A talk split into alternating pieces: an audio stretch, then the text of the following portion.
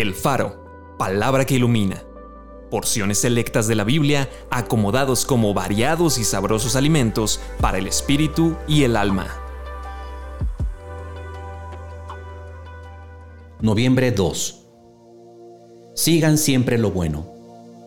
Para esto fueron llamados, porque también Cristo padeció por nosotros, dejándonos ejemplo para que sigan sus pisadas, el cual no hizo pecado, ni se halló engaño en su boca, quien cuando le maldecían no respondía con maldición, sino encomendaba la causa al que juzga justamente.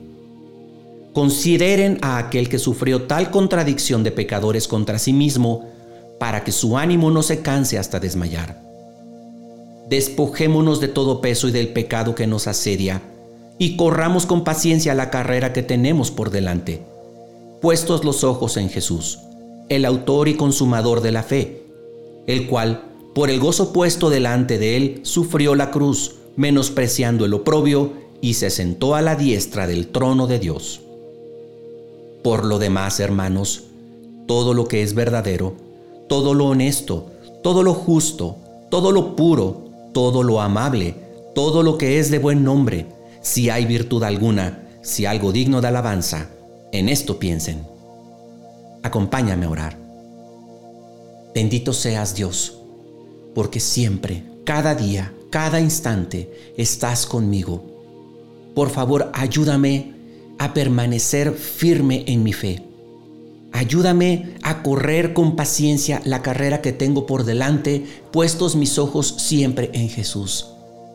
Tristemente he visto a mi alrededor algunas personas que han dejado la carrera, han dejado de congregarse, han dejado de invocar tu nombre y lamentablemente ahora viven como si nunca te hubieran conocido. Señor, por favor líbrame de criticarlos y ayúdame a permanecer firme en esta carrera, a permanecer siempre pegado a la vid, siempre unido a ti, echando de mi vida todo aquello que pueda impedir que yo permanezca toda ofensa, todo resentimiento, toda falta de perdón, cualquier cosa que pudiera estorbar, por favor Señor, quítala de mi vida y ayúdame a permanecer hasta que tú me llames. Amén.